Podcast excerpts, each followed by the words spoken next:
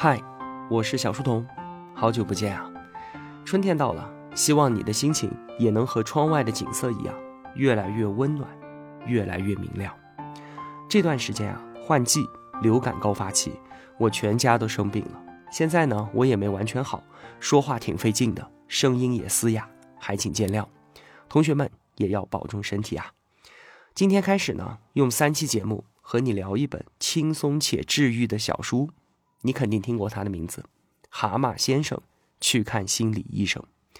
一个轻松的小故事，带我们去了解心理咨询的整个过程，浅显易懂又不失专业性。他讲述了抑郁的蛤蟆先生在咨询师苍鹭的带领下，勇敢探索自己的内心世界，重新找回快乐的故事。故事中的苍鹭就是作者罗伯特·戴伯德的化身。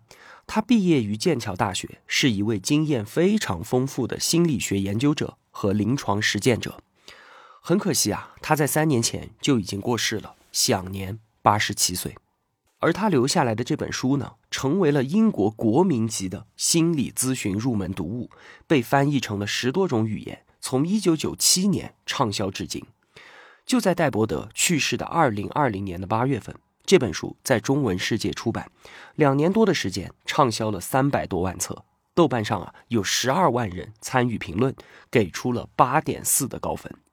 无数的人借由这本书，第一次深入的了解自我，得到了治愈和改变的力量。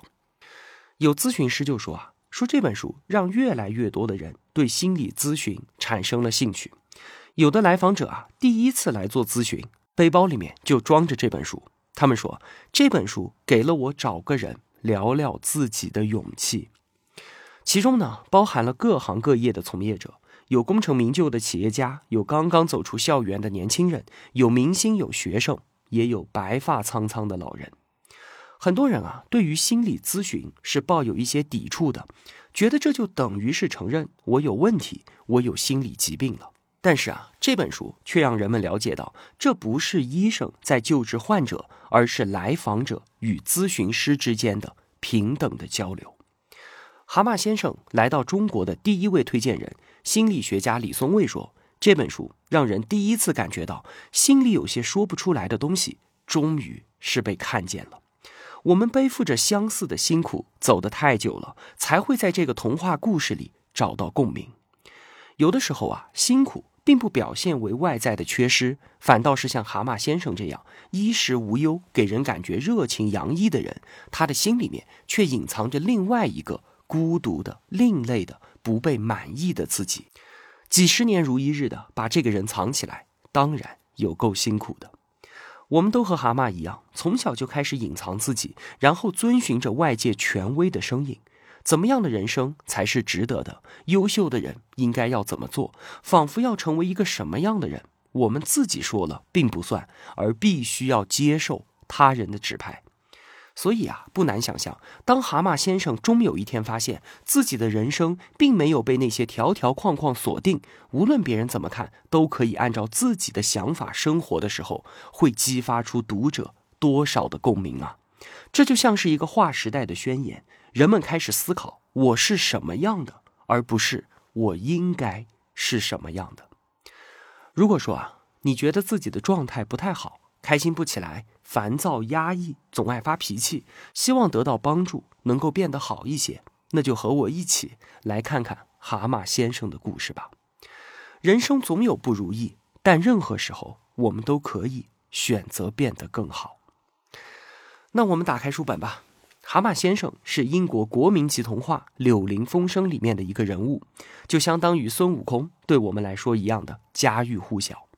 他是一个打扮时尚、爱吹牛、爱冒险的富三代，有三个好朋友：胆小怕事但又善良体贴的鼹鼠，关心朋友但总絮絮叨叨的河鼠，还有具有领袖风范、智慧又威严的獾。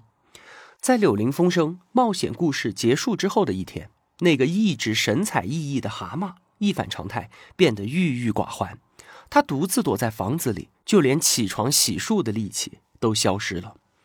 朋友们发现之后啊，都跑去照料他，鼓励他，希望他能够重新振作起来。但是蛤蟆却放声大哭：“我整个人都不好了。”朋友们越是劝说，他反而越是悲伤抑郁。大家这才意识到，蛤蟆需要某种帮助，而这种帮助是作为朋友没法给到的。因此啊，一致决定带他去看心理医生。这一天，蛤蟆来到了苍鹭医生的咨询室，书迎四壁，中间呢放着一张大大的书桌。苍鹭走了进来，他个子很高，看上去富有智慧。他在蛤蟆的对面坐下，道过早安之后，便一言不发地看着蛤蟆。而蛤蟆呢，正等着苍鹭开启一段冗长的训诫，可什么动静都没有。他忍不住开口问道：“你不打算告诉我怎么做能够好受些吗？”苍鹭没有回答，而是问蛤蟆：“为什么来做咨询？咨询费由谁来付？”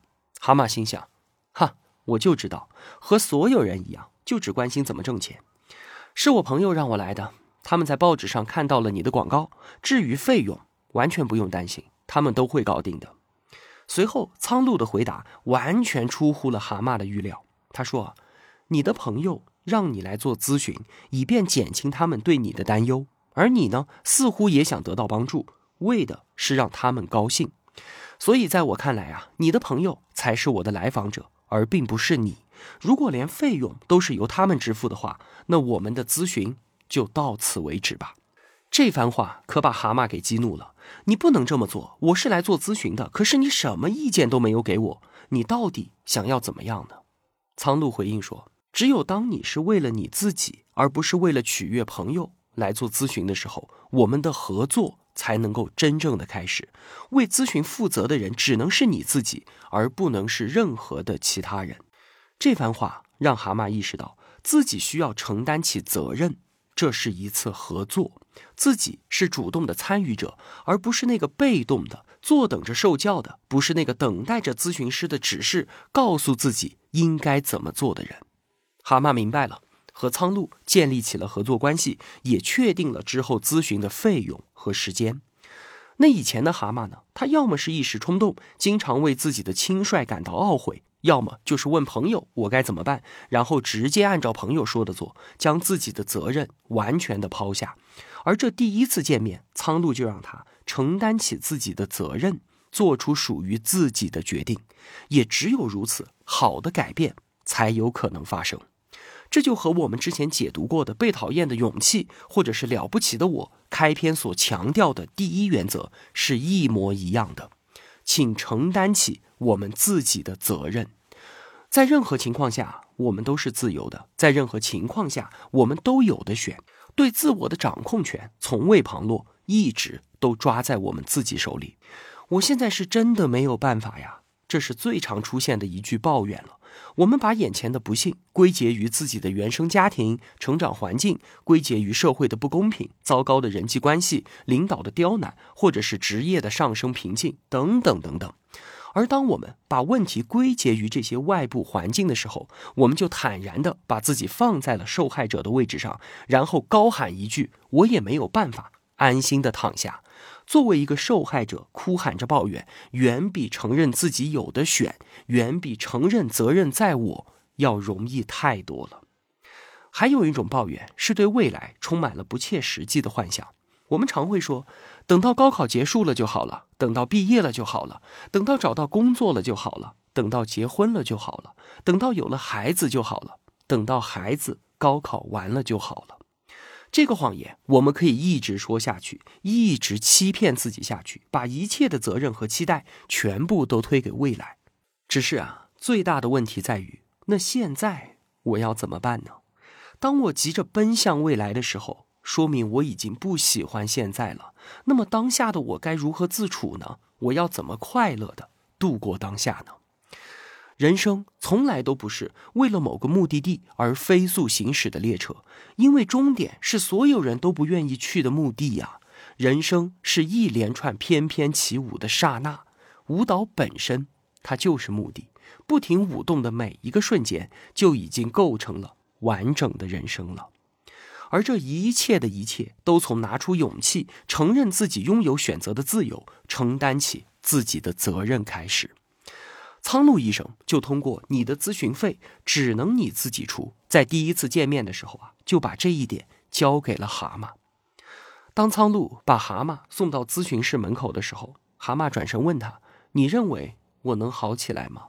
苍鹭坚定地说：“蛤蟆先生，如果我不相信每个人都有能力变得更好，我就不会从事这份工作了。”一个星期之后，约定的咨询日到了，两个人坐下来。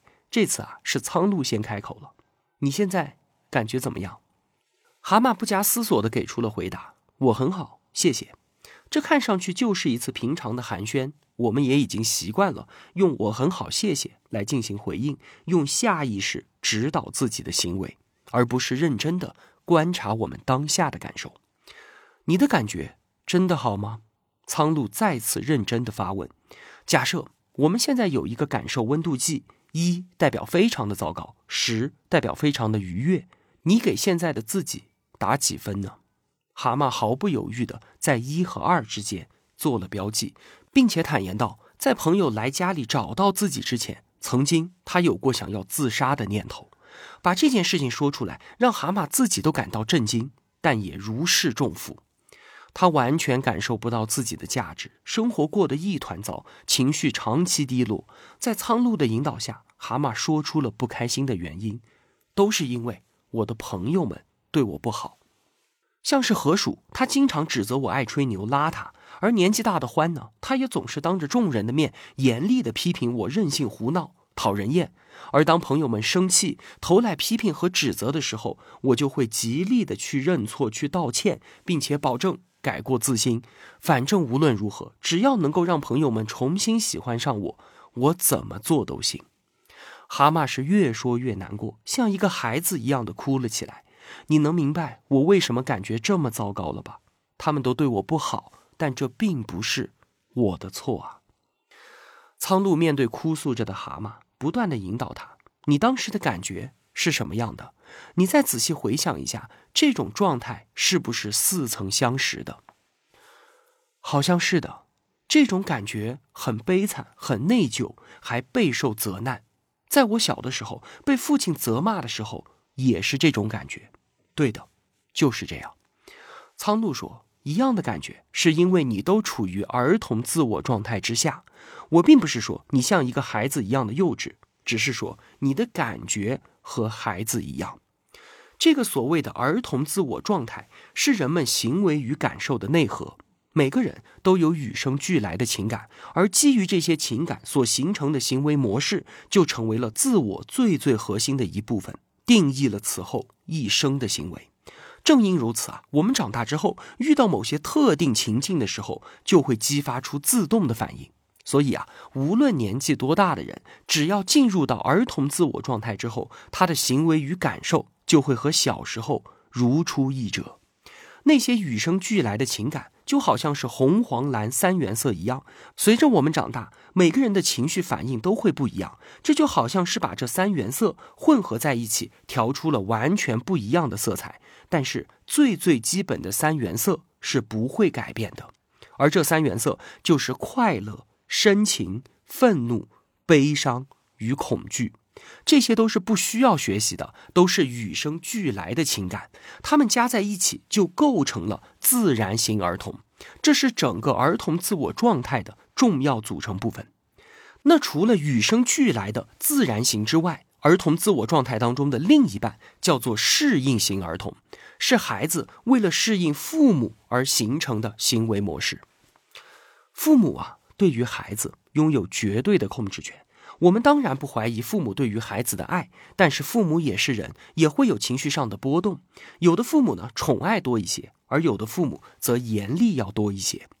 孩子肯定是不会用逻辑思考去想明白这些事情的，他们只能从经验当中获得一套生存策略，并且发展出一套行为方式来应对周围的人。孩子在最初的时候啊，所形成的这套行为习惯，就像是原子核一样的。而今后的成长都是围绕着这个核心来形成与发展的。尽管之后啊，在学校里面、在社会上、在职场上，许许多多的事情都会对我们造成影响，但是对于父母的最早的经历，塑造了我们人格的雏形。这就是儿童自我状态当中的另一半——适应型儿童。我们可以想象一个场景啊，话说呢，在一个小小的星球上。只住着你和另外两个人，他们的身高都是你的一倍多，你的一切生存和情感上的需求都只能依靠他们。而通常来说呢，他们都会对你很好，你也用爱来回应。但是有的时候，他们也会对你发脾气，对你生气。你弱小又无助。想到这里，你可能会像蛤蟆一样，希望得到一艘宇宙飞船，以最快的速度逃离这两个家伙。但是如果没有办法逃开呢？那就只能忍受，然后努力的学习，去应对这个特定的环境，去应对这两个人所有的情绪，无论好坏，是不是？没错。这就是我们每个人小时候所处的状况，而理解童年是我们理解自己的关键。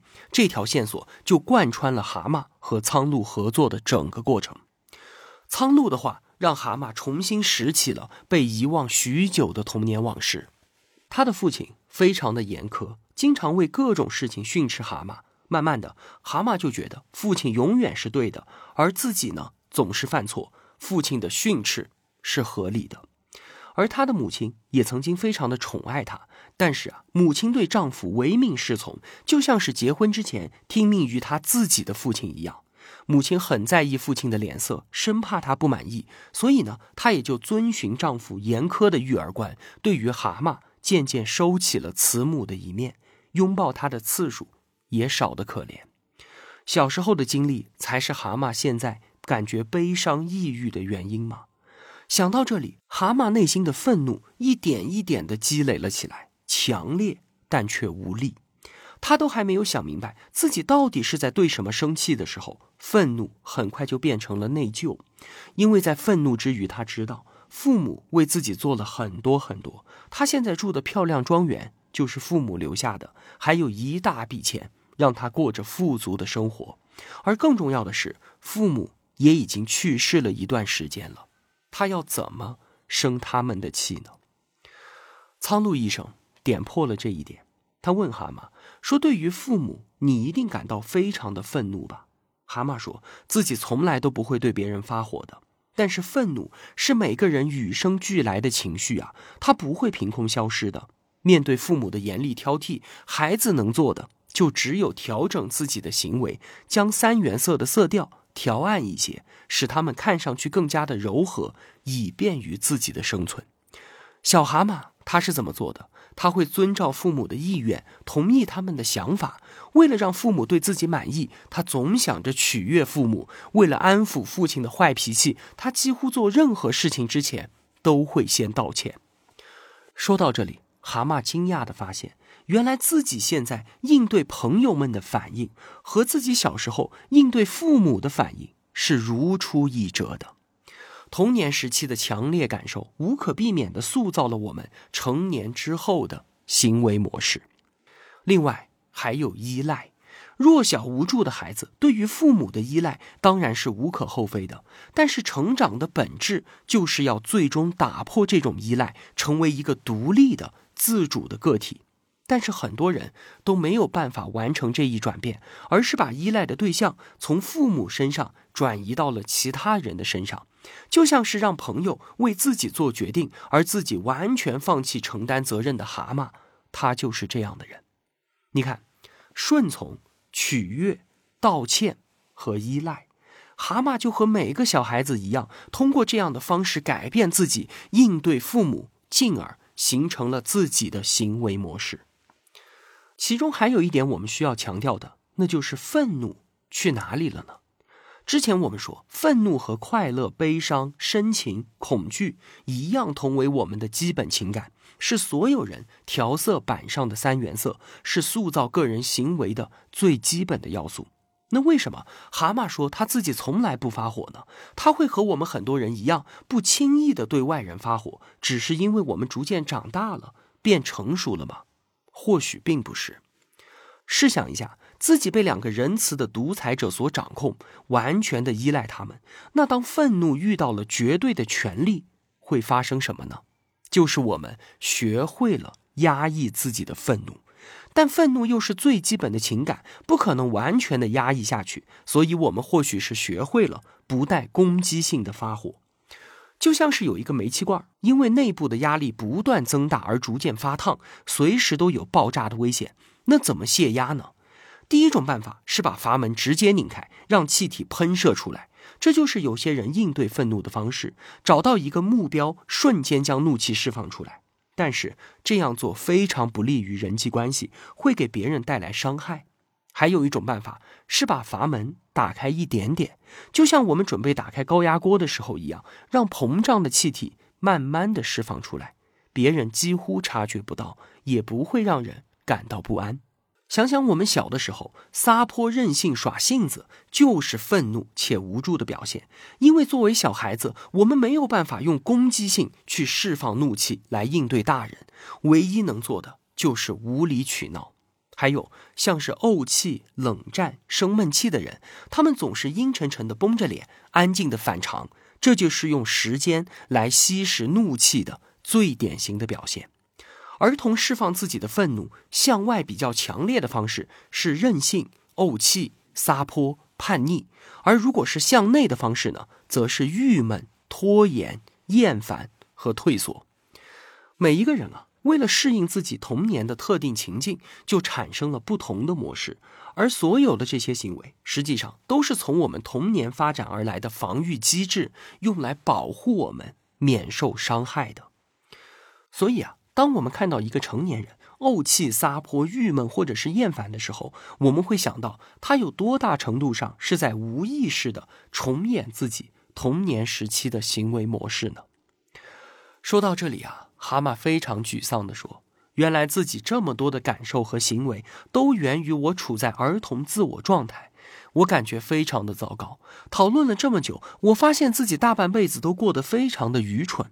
那我应该怎么做呢？”怎么样才能学会当一个成年人呢？苍鹭面带微笑的说：“等到我们下一次见面的时候，怎么样呢？”好了，总结一下，我们今天都说了一些什么？内容不少啊。首先是把当下的不幸归结于外部环境，作为一个受害者哭喊抱怨是容易的，而承担起责任，做出属于自己的决定是困难的。但是只有这样，好的改变才能够发生。人生总有不如意，但是在任何时候，我们都可以选择变得更好。其次，苍鹭通过让蛤蟆认真观察自己的真实感受，引出了儿童自我状态的概念。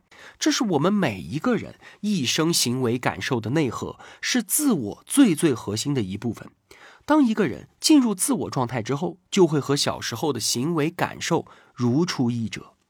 第三，儿童自我状态分为两个部分，一个部分呢是自然型儿童，由快乐、深情、悲伤、恐惧、愤怒这些与生俱来的情感构成，是人生调色盘上的三原色。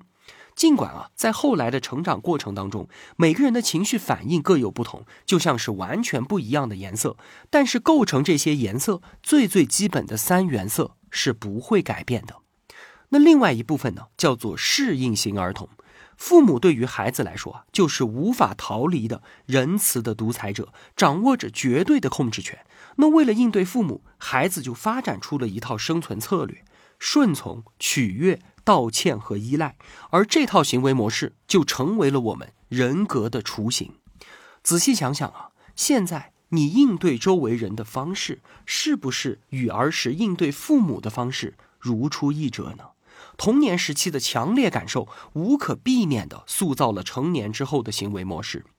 最后，愤怒这一基本情绪，当面对绝对的权利的时候，就被压抑了。我们学会了不带攻击性的发火。儿童释放愤怒的方式，向外的有任性、怄气、叛逆，而向内则是郁闷、拖延和退缩。所以，当一个成年人陷于这些负面情绪的时候，很大程度上也是在无意识的重演自己童年的行为。理解童年是理解我们自己的关键。好了，这期节目啊，我们先说这么多了。无论您是在公众号还是在喜马拉雅收听到这期节目，都可以通过音频旁边的连接直接购买到《蛤蟆先生去看心理医生》这本书。除了文字版的之外呢，还有最新推出的漫画版，让你阅读起来更加的轻松。我是小书童，我在小书童频道与您不见不散。